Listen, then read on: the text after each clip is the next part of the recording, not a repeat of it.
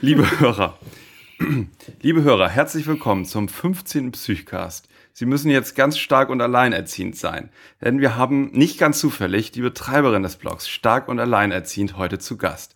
Die Ärztin, Psychotherapeutin, Bloggerin, Podcasterin und alleinerziehenden Spezialistin Dr. Alexandra Wittmer. Vielen Dank, dass du heute unser Gast bist. Herzlich willkommen. Vielen Dank für die Einladung. Hallo Alexandra. Sehr dabei zu sein. Liebe Hörer, Hallöchen. Schön, dass auch Sie wieder da dabei sind. Alexandra, unsere erste Frage an dich heute. Du bist Ärztin, wir haben es gerade gesagt. Ja. Derzeit gibt es die Diskussion über eine Teilkrankschreibung, also 25, 50 oder 75 Prozent, statt wie bisher immer volle Kanone 100 Prozent arbeitsunfähig. Was hältst du von so einer Idee? Ehrlich gesagt habe ich davon noch gar nichts gehört. Das ist an mir total vorbeigegangen. Teilkrankschreibung von wen? Von Ärzten oder dann würde, von, dann würde Jan dir das nochmal erklären. Die ja, Teilkrankschreibung hat im Moment zu, zu totaler Hysterie in den Online-Medien geführt, weil es ist ja normalerweise so, wenn man Grippe hat, dann liegt man im Bett, ist 100% krank. Aber dann gab es jetzt eine Gutachterkommission, die gesagt hat, es gibt auch Krankheiten, wo man bestimmte Arbeiten noch machen kann. Vielleicht die Depression, vielleicht Rückenschmerzen, da könnte man immer noch irgendwie Briefe schreiben oder so. Und deswegen gab es die Idee, dass man bei bestimmten Krankheiten auch teilweise krankgeschrieben werden kann und noch bestimmte Teile arbeiten können soll. Ähm, die Online-Hysterie hat einige Tage gehalten und flaut gerade wieder ein bisschen ab. Wobei an der Idee ist ja vielleicht ein bisschen was dran. Und zwar? Es gibt ja wirklich Krankheiten, also sagen wir mal, wenn jemand jetzt äh, ein gebrochenes Bein hat äh, und er hat aber einen Online-Zugang zu seiner Arbeit, kann er am Laptop ja irgendwas machen, kann er irgendwie auf dem Sofa sitzen, das Bett, äh, das Bein hochlegen und irgendwie E-Mails schreiben oder so. Sowas kann man im Moment mit der Krankschreibung nicht abbilden. Wenn einer nicht zur Arbeit kommen kann, weil er das Bein gebrochen hat und das schonen muss, dann muss man ihn 100% krank schreiben. Und äh, wenn er gar keine Lust hat, keine E-Mails zu schreiben, dann bildet das die aktuelle Krankschreibung nicht so gut ab. Und man muss sagen, die Idee natürlich, also Entschuldigung, sag mal, Alexandra. Ich hatte genau diesen Fall vor einem Jahr. Da mhm. war ich mit dem Fuß umgeknickt an der Bordsteinkante mhm. und hatte mir meinen Mittelfußknochen gebrochen und war sechs Wochen krankgeschrieben. Ja.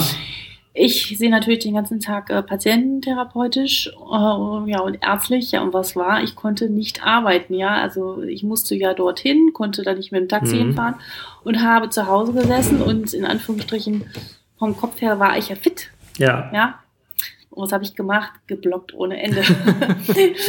Podcasts aufgenommen. Ähm, so, aber ich habe nichts für meinen Arbeitgeber in dem Moment tun können. Das stimmt. In dem Fall hätte man das sicherlich machen können, aber es kommt auch immer, glaube glaub ich, auf den Beruf an. Und ah, ich glaube, das so pauschal zu pauschalisieren ist schwierig. Oder mm. wo setzt man da die Grenzen? Ja, also Kritiker sagen auch, was wo so ein Problem ist, was die Ärzte dann mit ihren Patienten erwarten, dass die die also die Arzt-Patient-Beziehung belastet wird von dieser Entscheidung und von dieser Diskussion, wie viel kann man dann arbeiten, was ist zuzumuten. Und der Arbeitgeber ist aus dieser ganzen Sache dann ja raus. Der wartet einfach, was er für ein Attest bekommt und ähm, überlässt dann das das Strittige und auch ein bisschen dieses Unangenehme ähm, anderen. Während ja bisher, wenn es um die Teilhabe am Arbeitsleben geht, Reha und äh, Leistungsfähigkeitsermittlung, ist ja, sind ja die Arbeitgeber auch mit in der Verantwortung zu überlegen, wie jemand einzusetzen ist, wenn man zum Beispiel nur 50 Prozent arbeitsfähig ist.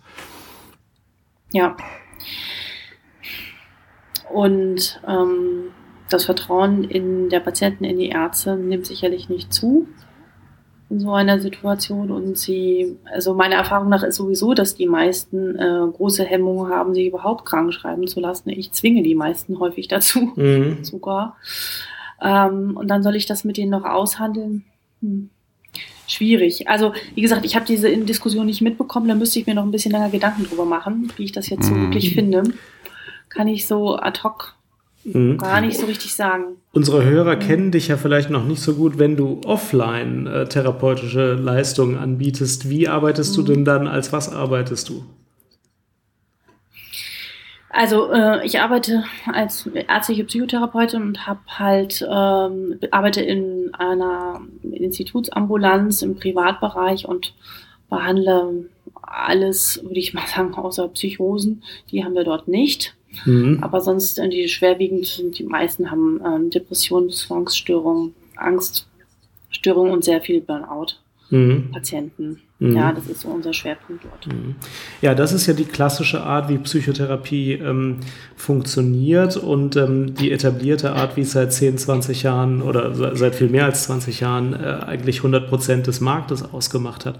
Und ähm, was aber die Hörer wahrscheinlich genauso wahrnehmen wie wir, ist, dass es da entweder eine Nische gibt, wo sich anderes entwickelt, oder den Anfang einer Zukunft gibt, ähm, äh, wo sich äh, etwas entwickeln kann, was viel mehr Bedeutung in der Zukunft haben wird. Es gibt Länder, in denen äh, Online-Psychotherapie eine große Rolle spielt, weil sie gesetzlich erlaubt ist. Das ist in Deutschland ja nicht so. Die ähm, Berufsordnung für Ärzte untersagt eine reine Online-Psychotherapie. Mhm. Aber es gibt eine ganze Reihe von Entwicklungen online, wo Menschen mit einem besonderen Interesse oder mit einem besonderen Beratungsbedarf oder so ähm, was finden, was sie offline nicht finden. Und du hast gesagt, als du ähm, den Fuß gebrochen hattest und nicht zur Arbeit gehen konntest, hast du trotzdem Sachen gemacht. Ähm, wir haben natürlich deine Seite gesehen, die ich außerordentlich interessant finde. Ähm, vielleicht kannst du auch darüber jetzt schon mal kurz berichten, was du da machst und wie das funktioniert. Also, ich habe, also angefangen hat eigentlich alles dann damit, dass ich vor bald jetzt vier Jahren äh, von einem Tag auf den anderen vom Vater meiner beiden damals sehr kleinen Kinder verlassen worden mhm. bin. Und ähm, ich in dieser Zeit ähm, erschreckend festgestellt habe, was das mit mir macht und das, obwohl, obwohl ich, würde ich sagen, echt ganz gut Ahnung habe von Dingen. Ich weiß, was eine mhm. Depression bedeutet, wie man ins Burnout kommt und so weiter, aber ich hatte keine Ahnung. Ähm, was es wirklich bedeutet, ja, in dieser Lebenssituation, mhm. wo sich wirklich komplett alles verändert. Man, äh, man ist äh, emotional so stark belastet in einer, ich würde sagen, mit einer größten Lebenskrise überhaupt. Mhm. Äh, man muss im Alltag funktionieren. Mhm. Und ähm, wie ich mich verändert habe. Also ich habe mich immer von außen gesehen und dachte so, das kann nicht wahr sein. Wieso empfinde ich jetzt so? Warum habe ich keine Lust mehr aus dem Bett auszusteigen? Mhm. Und das selbst bei mir zu erleben, hat mich wirklich sehr schockiert. Mhm. So, ähm, und da helfen irgendwelche kognitiven Dinge oder irgendwas, ist, das brachte alles überhaupt nichts mehr. Mhm. Das hat mich äh, sehr nachdenklich gemacht und ich habe angefangen nach Lösungen zu suchen und habe online mich umgeschaut, habe das Wort alleinerziehend eingetippt bei Google, wie eigentlich es jeder macht ja. und das fand ich nichts. nichts. Ich fand mhm. nur, na, ich fand nur ganz viele Anwälte, die tierisch viel Geld nehmen, die Leuten aus der Tasche ziehen, ähm, mhm. die sich super gut aufgestellt hatten und meinten, die beste Beratung zu versprechen oder auch so soziale Angebote, wo man den nächsten Paragraph 5 Schein herbekommt, weil man sich mir mhm. die Wohnung nicht mehr leisten kann. Also auch das Selbstbild, ne, das, es, es war alles mhm. komplett verändert. So und ähm, aber ich fand keine Antworten auf Fragen, wie wie gehe ich mit meiner Wut in dieser Situation, man muss mit meiner Verzweiflung. Wie mhm. haben es überhaupt andere Alleinerziehende geschafft, sozusagen aus dieser Katastrophe eine Chance zu machen? Gibt es das überhaupt? Ja, ich fand nichts dazu. Und dann mhm. ähm, gab es irgendwann so einen Punkt, wo ich echt so tief gekommen war, wo ich dachte, wenn ich so weiterlebe, mein Leben, das wird nichts mehr. Du musst dir was überlegen. Und dann habe ich ähm, mich damit beschäftigt, ähm, Leute zu finden oder zu entdecken online, die aus, aus, aus der größten Krise etwas Gutes gemacht mhm. haben. Und habe mir angeschaut, okay, was haben die Menschen anders gemacht, als was ich es gerade momentan tue? Wo ist der mhm. Haken? Ja, also mhm. ich habe es wirklich erst eine lange Zeit nicht wirklich wahrgenommen und habe mir selbst sehr viele Podcasts angehört und ähm, habe äh, Leute verfolgt, die ähm, mich sehr inspiriert haben. Also haben, ich habe nach Vorbildern geguckt mhm. und ähm, dann kam mir die Idee, okay, du äh, bringst ja. Gab es da so ein Paradebeispiel, jemanden, den du gefunden hast und dann gesagt hast, das, das wäre sowas, da hat jemand einen Weg gefunden, so würde ich es auch, auch gerne machen? Ähm, also ich habe den Podcast, ähm, den Erfolgspodcast von Tom Kaulis gehört und der fängt immer ah, und endet immer mit Einsatz. Wer will, findet Wege, wer nicht will, findet Gründe. Und ich habe mir ungefähr 200 mhm. Podcasts angehört und es, ich dachte so, es kann doch nicht wahr sein. Das musst du doch hinkriegen, dass du, das, du hast so viel gelernt, du musst doch irgendwie was, mhm. äh, du musst doch irgendwas daraus machen. So, ähm, und hier fehlt was ganz Großes, ja, und ähm, dann eines Tages saß ich im Auto, am, ich glaube der 25. April 2014, letztes Jahr war es, und dann fiel mir der Name stark und alleinerziehend ein und hatte so, jetzt starte ich. Mhm. So. Und ich Wie lange hat das gebraucht? Wie lange hat das so in dir gereift? Von, von der Suche bis zu diesem Geistesblitz, wie du ihn beschreibst? Also, ich glaube, ich hatte Silvester 2013, 14 beschlossen, ähm, dass ich grundlegend was in meinem Leben ändern möchte. Und ich habe schon immer Podcast geliebt. Ich habe ähm, mhm. schon, also schon über zehn Jahre. Früher wollte ich mal über Neurologie podcasten. Ich bin ja mhm. eigentlich Neurologin auch. Ähm, mhm. mhm. ähm, ja, und ich glaube, so ein halbes Jahr ein halbes mhm. Jahr habe ich überlegt, was ich mache. Eine andere Variante, die ich noch im Kopf hatte, war ähm, hypnotherapeutische Bücher oder äh, für Ärzte zu schreiben, weil ich finde, die, mhm. die Sprache oder der Umgang von Ärzten mit Patienten finde ich katastrophal und es gibt keine wirkliche gute, ähm, ja, kein, kein Bewusstsein, wie man Patienten mhm. ähm, Diagnosen übermittelt oder sowas. Ja, das finde ich auch noch ein ganz wichtiges Thema, aber das ist nicht so viel Herzblut drin wie das, was ich jetzt gerade tue. So, mhm. und dann habe ich mir überlegt, okay, jetzt bringe ich mal mein Fachwissen plus meine eigene Lebenserfahrung zusammen. So, das mhm. ist halt unschlagbar. Mhm. mhm. Und habe dann so ganz, ja, weiß ich nicht, habe mir das alles selbst beigebracht, wie das so funktioniert mit diesem ganzen Online-Zeug. Fand ich sehr spannend und hab dann, Hast du es technisch auch alles selber ja, gemacht? alles, alles. Echt? Ja, ich habe alles selbst gemacht. Ich habe einen Online-Kurs gemacht, wie bloggt man und so. Und ja, äh, ich habe alles selbst gemacht. Hab mhm. gelernt, wie man bei Facebook postet. Ich wusste gar nichts. Aber es hat mhm. mir äh, super viel Spaß gemacht und ich war, glaube ich, zwei Wochen online und dann kamen alle möglichen Politiker, also alle, alle deutschen Parteien zu mir und schrieben mich an und meinten, ob ich nicht für sie arbeiten wolle. Und dann dachte ich so, hä? Warum das denn? Und da wurde mir sehr deutlich, was das für einen Wert hat, was ich da mache, mhm. anscheinend. Und ähm, habe anfangs noch sehr hypnotherapeutisch äh, gefärbte Texte geschrieben, habe sehr viel Geschichten erzählt und dann merkte ich so, okay, online, da muss es irgendwie kurz, knackig, lösungsorientiert sein und da arbeite, das, das mache ich jetzt nicht mehr. Ich mache diese, ähm, die Artikel, die ich schreibe, die sind jetzt eher der, eher angepasster. Damals wusste ich das noch nicht so genau. Na gut, aber das ist ja auch alles. Wir wissen es auch noch nicht ja, genau. Ja, also, das, ist, das ist interessant irgendwie, finde ich. ich. Ja, da kann man viel ja. zu, dazu lernen. Okay, ja. Na gut, und ähm, das ist dann innerhalb von kürzester Zeit, ähm, ja, also ich meine, das ist, ähm, ich glaube, es fiel mir noch 30 Likes, dann habe ich 4000 Leute auf meiner Fanpage und über 3000 Leute in meinem Newsletter. Äh, das ist innerhalb von diesen anderthalb Jahren so äh, gewachsen und ich bin total begeistert davon und sehe, dass einfach es eine riesen Marktlücke gibt, weil ähm, diese Zielgruppe nicht wirklich sich irgendwo anders wiederfindet. Und das Problem, was ich sehe, ist halt einfach, und deswegen mache ich das auch, dass das Risiko von Alleinerziehenden depressiv zu werden oder sowieso ein Burnout zu bekommen, signifikant erhöht ist im, zu, im Vergleich zu Familien und Frauen, die in Familien leben. Dazu gibt es ein paar Studien, nicht viele.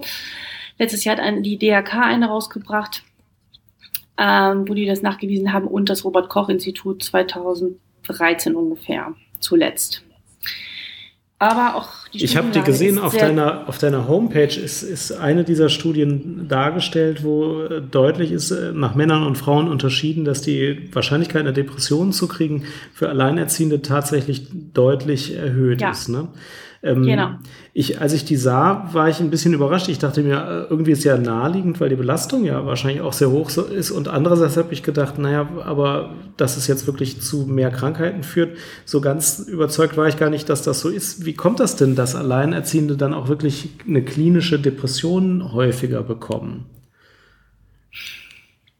Also ich, das ist einfach die Kombination, glaube ich, aus den wirklich deutlichen äußeren Belastungsfaktoren mit den inneren, weil ich, also meiner Erfahrung nach ist, dass wir an so vielen Grundüberzeugungen festhalten oder die uns sich etabliert haben, ja, also bei mir genauso. Mhm.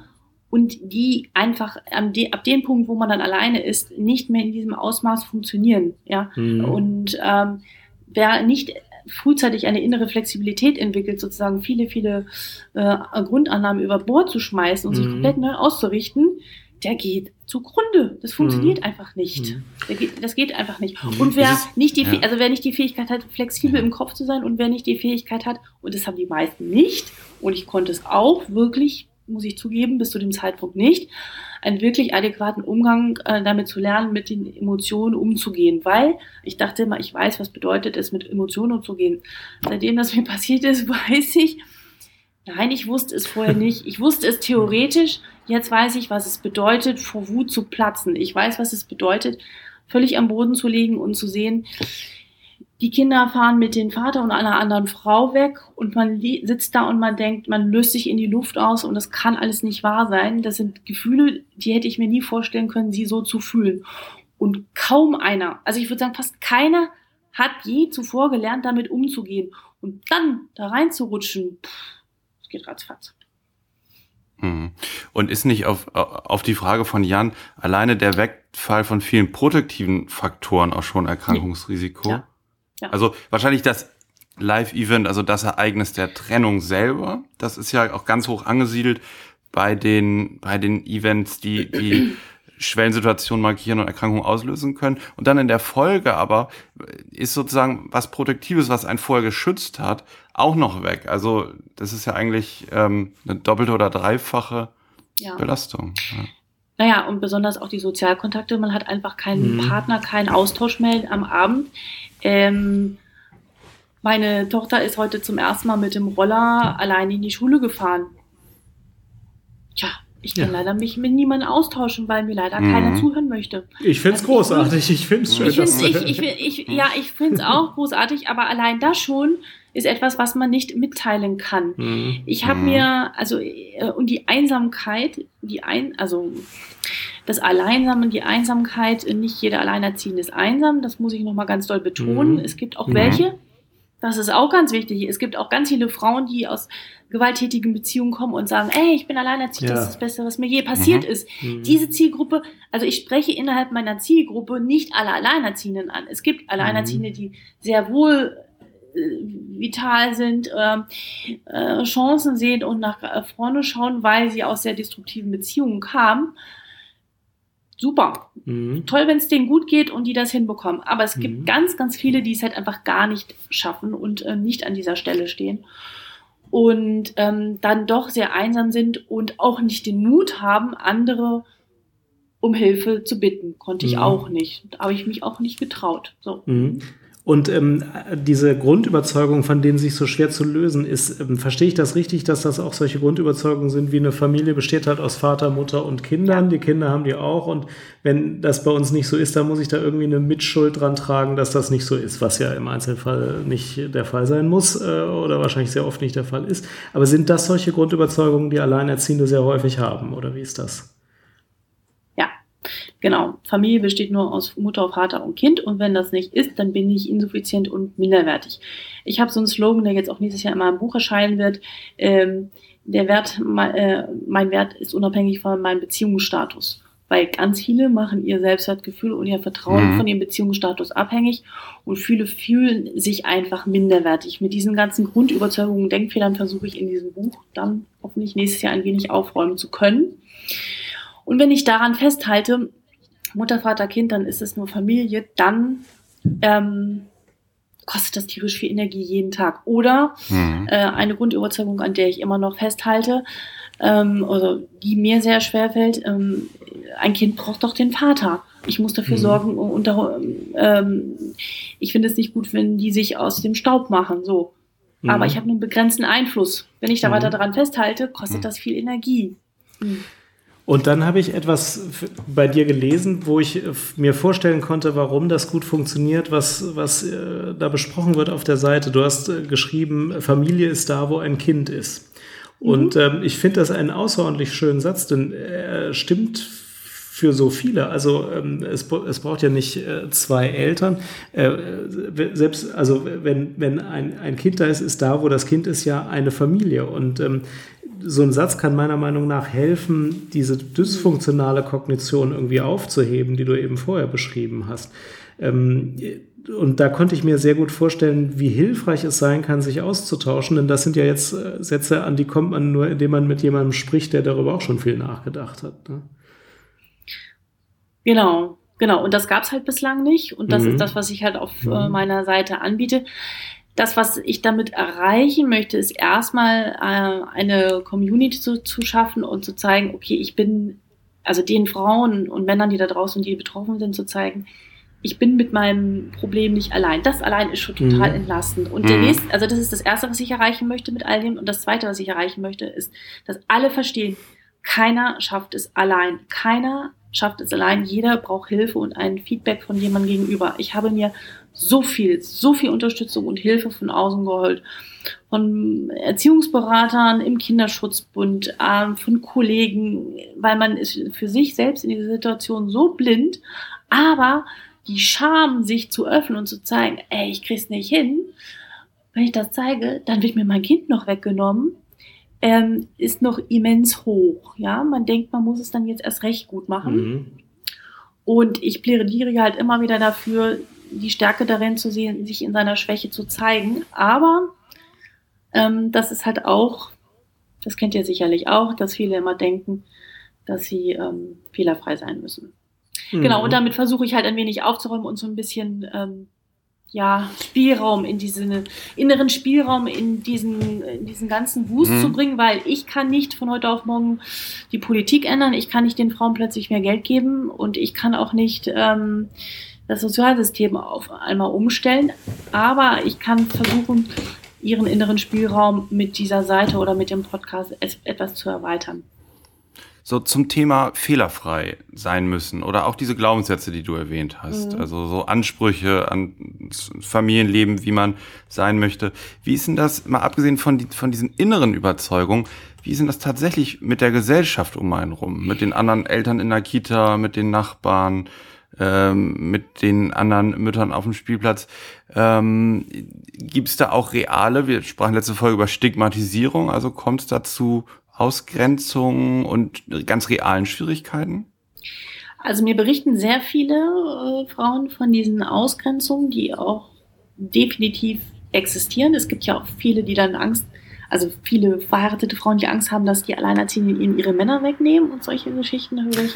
Ich glaube, ähm, es kommt immer darauf an, wo man auch wohnt. Nicht? Also hier mitten in Hamburg, ich wohne hier in Eimsbüttel, hier hm.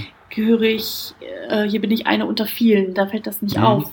Aber mhm. eben gerade habe ich mit einer eine Beratung gehabt, die wohnt mitten in Köln und kennt keinen. Also ich glaube, ähm, es kommt aufs Alter an und auf das Umfeld.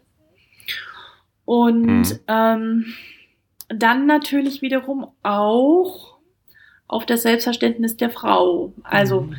oder des Mannes. Wenn ich äh, ja. von mir innerlich denke, ich bin nicht gut so wie ich bin, dann werde ich natürlich alle möglichen Blicke äh, immer wieder auf mich beziehen und denken, ja, die denken mhm. das jetzt nur, weil ich mit meinem Kind alleine bin. Das ist natürlich auch ein Denkfehler, der bei vielen sehr schnell entsteht, auch bei Lehrern oder es ist ja so schön einfach. Menschen wollen ja immer Kausalitäten erzeugen. Aha, deren Kind funktioniert nicht deswegen, weil sie alleinerziehend ist oder mhm. mhm. ihr wisst, was ich meine. Ne? Ja, also ja, ja. Ähm, das ist ein bisschen einfach gedacht, aber der Mensch strebt irgendwie danach und ähm, das Beste Mittel dagegen ist, ja, an sich selbst zu glauben. Und das ist in der mhm. Situation mhm. wiederum nicht so einfach. Mhm. Du hast jetzt deine Seite www.starkundalleinerziehen.de. Mhm. Was, was passiert denn, wenn ich als Frau oder ich vermute auch als Mann oder wie? wie ist das? Ja, ich ja, ne? auch alleinerziehende ja, ja. Väter. Mhm. Männer, genau. Wenn ich da jetzt, also mir jetzt da ähm, Hilfe suche, ich, ich habe dich vielleicht gefunden, weil ich nach diesem Thema recherchiere. Was kann ich äh, erhalten an Hilfe auf deiner Seite? Was für Angebote äh, hast du da?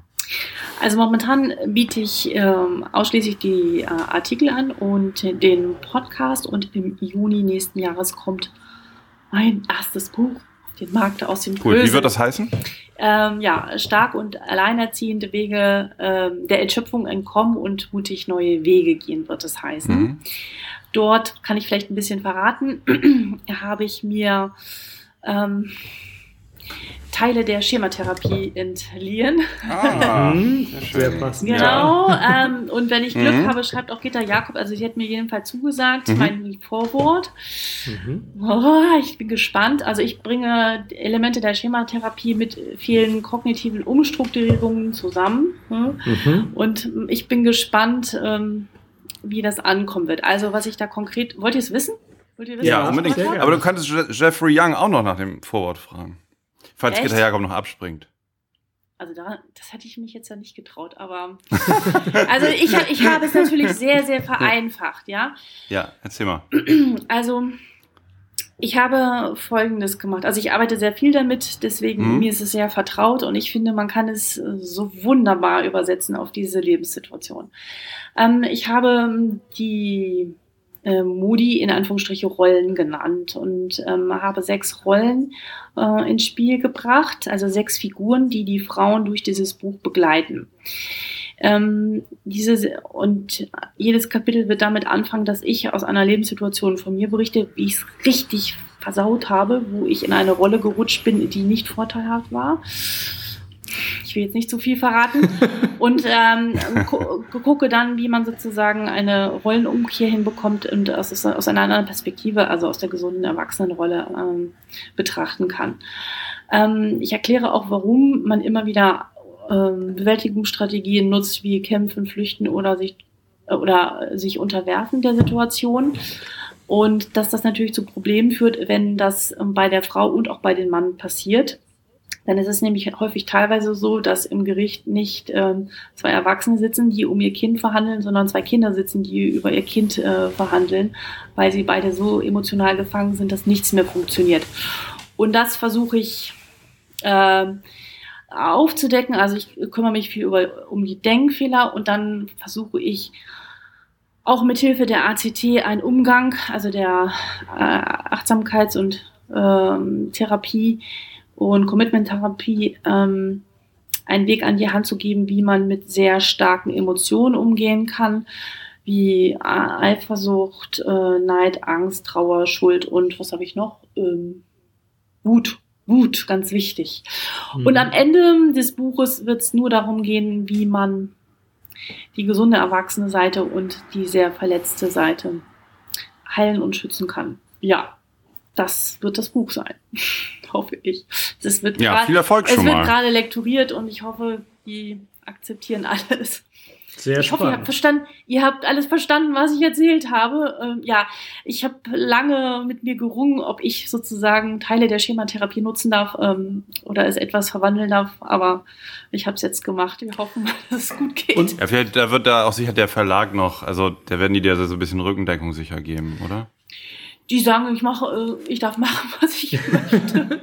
Und du kombinierst äh, Erklärungsmodelle aus der Chematherapie dann auch mit kognitiver Umstrukturierung als Therapieversuch, wenn ich oder Therapieansatz, wenn ich das richtig verstehe. Ja, Genau, also ich, ähm, ich, äh, also ich mache nicht, ich erzähle, also erstens erzähle ich erst immer nur eine Geschichte von mir, mhm. dann ein bisschen Fachwissen und mhm. dann erzähle ich nur Fallbeispiele. Mhm. Und ich mache viele mhm. Dialoge, es sind nur Dialoge, mhm. wo ich dann ähm, kognitive Umstrukturierung mit den äh, Frauen mache und dann sage, aha, und welcher Rolle bist du denn jetzt gerade? Mhm. Aha, und sie sich selbst immer wieder reflektieren. Also ich lasse sozusagen zwei Spuren nebeneinander laufen. Ähm, um dann zu einem Ergebnis zu kommen. Genau, aber es sind eigentlich nur Rollenspiele, die ich, ähm, also immer nur Fallbeispiele, die ich äh, präsentiere. Mhm. Ich finde das außerordentlich faszinierend, weil die Techniken wirklich sehr gut zu dem Konflikt oder zu dem Problem passen. Also, dass da ständig schräge Schemata aktiviert werden in dieser Situation, kann man sich gut vorstellen. Und dass es schnell auf kognitive Abwege führt, kann man sich auch schnell vorstellen. Und dass man davon ja aber auch wieder rauskommen kann, wenn man darüber ein bisschen geordnet nachdenkt, das kann man sich auch leicht vorstellen. Ich finde das sehr interessant, außerordentlich interessant. Also wenn ihr, wenn ihr, ich, ich kann eine Sache erzählen, die ich mhm, glaube ich, schon geschrieben habe, die ich immer sehr hilfreich finde, die mhm. ich auch in mhm. meinen Therapien häufig anwende, mhm. ist, ähm, dass es regelmäßig zu, also ich sage immer sehr gerne, dass wir so Zeitmaschinen besteigen. Und besonders gerne steigen wir in Zeitmaschinen, wenn es zu Übergaben der Kinder kommt. Mhm. Also sobald man an der Tür steht, die Tür geht auf, man sieht den Ex-Partner und die Kinder kommen zurück oder wie auch immer, ist es häufig so, dass dann sehr äh, viele Emotionen getriggert werden und man sich plötzlich sehr insuffizient fühlt und wie fünf oder sieben sich verhält. Habe ich ganz häufig gemacht. Mhm. Ähm, und dann irgendwie irgendwas sagt oder tut, was natürlich nachteilig wirklich für die mhm. Kinder ist. Ja, mhm. und viele können sich einfach nicht beherrschen. Das ist auch mhm. sau, sau schwierig am Anfang. Mhm. Kann man so wiss viel wissen wie sonst was. So, man kann es trotzdem nicht, weil man dann so mit den, ähm, ja, von diesen Emotionen überrollt wird. Und was aber sehr gut hilft, ist eine wirkliche, ja, also eine Vorbereitung. Ich sage immer, wenn Sie in ein Meeting gehen, bereiten Sie sich vor. Wenn du eine Übergabe machst, bereite dich vor. Sehe zu, dass du dich in, dieser, in diesen Stunden davor in einen wirklich sehr stabilen Erwachsenenzustand bringst. Unter anderem, was sehr hilfreich ist, sich in die Hand das aktuelle Alter schreiben. Ganz banal. Super. Ganz banal. Aber also meine Patienten laufen heute häufig mit ähm, Zahlen unter den Füßen, also Kugelschreiber unter den Füßen. Ja. Ähm, auch Lehrer in die Klassen, super. Mhm. ja, ähm, Zahlen unter die Füße oder in die Hände, äh, eine kleine Zahl reinschreiben. Ich habe häufig hier eine Zahl drin stehen gehabt, damit ich in dem Zustand bleibe, in dem ich bin. Wir verraten jetzt Aber- nicht welche. Oh, bald die 40, aber nicht, noch nicht. Aber ähm, diese Zahl äh, führt, äh, also allein diese bewusste Auseinandersetzung damit, okay, ich, ich, ich habe mich damit aus, ich bleibe jetzt da oben und hier ist diese Zahl, Mhm. ist schon hilfreich. Super, Oder sich ja. zum Beispiel richtig schick anziehen und nicht mit Jogginghose demjenigen begegnen. Mhm. Das führt nicht für den anderen, nicht für den Ex-Partner, sondern für, nur für Klar, einen für selbst sich selber, ja. in einen anderen Stadt. Äh, ja, man Das fühlt macht- sich anders. das- Mhm. Mhm. Das macht, das macht Jan auch so, beim, wenn wir podcasten, zieht er sich immer Anzug, Krawatte an, alles, weil das dann einfach nochmal was anderes ist. Er fühlt sich selber anders und man hört es auch, finde ich. Manschettenknöpfe natürlich, eine Rolex. Ja, klar. Ja. Ähm, Alexandra, ähm, du hast dich ja irgendwann entschieden und ich glaube, das ist ja auch zum großen Teil das, was so hilfreich ist für deine Patienten oder einfach für deine Follower, dass du so viel von dir preisgibst und ähm, auch von dir erzählst. Und das ist ja wahrscheinlich, ähm, das ist auch, wo wir bei innovativer Medizin sind, das ist ja auch was Neues, weil die klassische Medizin ist ja häufig zugeknüpft und betrachtet den Patienten mehr als Objekt, den Betroffenen und auf der anderen Seite die unfehlbaren Helfer. Glaubst du, das wäre ein Zukunftsthema für die Medizin, dass man sich da mehr öffnet in, in verschiedensten Bereichen und ähm, von der ärztlichen direktiven Haltung runterkommt? Also ich unterscheide nochmal zwischen der ärztlichen Haltung und meiner therapeutischen Haltung. Ich finde, das sind nochmal zwei verschiedene Paar Schuhe für mich persönlich. Mhm. Ärztlich handle ich immer noch anders, da bin ich sehr direktiv, anders als therapeutisch. Äh, wenn ich ärztlich tätig bin, habe ich weniger Schwierigkeiten, etwas von mir zu erzählen, weil ich mit denen nicht so in eine enge Bindung gehe. Wenn ich natürlich therapeutisch tätig bin, bin ich schon noch zurückhaltender. Und natürlich habe ich mir auch sehr viele Gedanken darüber gemacht, ähm, wie ich damit umgehe. Mhm. Ich berichte zwar schon Dinge von mir, aber ich finde, also bis zu einer gewissen Grenze, ja. Also die Namen meiner Kinder, meine Kinder werden nie irgendwo auftauchen. Und ähm, auch mein Ex-Partner lasse ich da weitestgehend heraus, ja. Das, äh, die möchte ich einfach schützen. Es geht da viel mehr um mich und ich bin der Meinung, ähm, authentisch sein und echt sein ist, bringt äh, weiter. Ähm, viele meiner Patienten, die ich natürlich wegen ganz anderen Themen zum Beispiel in der, in der Ambulanz habe, wissen natürlich alle, was ich mache und sie erzählen mir dann, was sie wieder gelesen und gehört haben. Und ich habe noch kein einziges Mal erlebt, noch kein einziges Mal, dass sich das irgendwie nachteilig ausgewirkt hat, Mhm. Mhm. ähm, sondern ähm, ich genauso Schwierigkeiten und Probleme habe, bestimmte Dinge umzusetzen und ich fühle mich da in keinster Weise, also das, das Mhm. kratzt mich so gar nicht. Also du hast das nie bezweifelt, diesen Schritt, Nö. dass, dass, dass Nö. du überlegt hast, äh, bei bestimmten Situationen, ach, hätte ich doch nie angefangen, auch mein oder Teile meines, meines Innersten äh, äh, nach außen zu kehren und auch preiszugeben. ich empfinde das überhaupt gar nicht Mhm. so. Okay. Ähm, nee, kann ich gar nicht so sagen. Ich, Ja. ich, ich, ich, zwar erzähle ich was, aber trotzdem habe ich da, bin ich geschützt. Ich, Mhm. also da gibt es ganz andere Blogger, ganz andere, die da ganz anders äh, berichten und in die Tiefe gehen, als dass ich es tue. Also ich versuche, egal was ich mache, welchen Artikel ich schreibe, welchen Podcast ich mache, ich versuche immer einen Nutzen für, mein, für meine Leserin oder Leser oder für den Zuhörer oder Zuhörer zu bieten, um mich nicht da in den Mittelpunkt zu stellen. Natürlich berichte ich aus meiner Erfahrung, aber mir geht's darum, dass sie äh, einen Nutzen davon haben. Und manchmal hilft es auch, einfach zu sagen, äh, wissen Sie was, das kenne ich auch.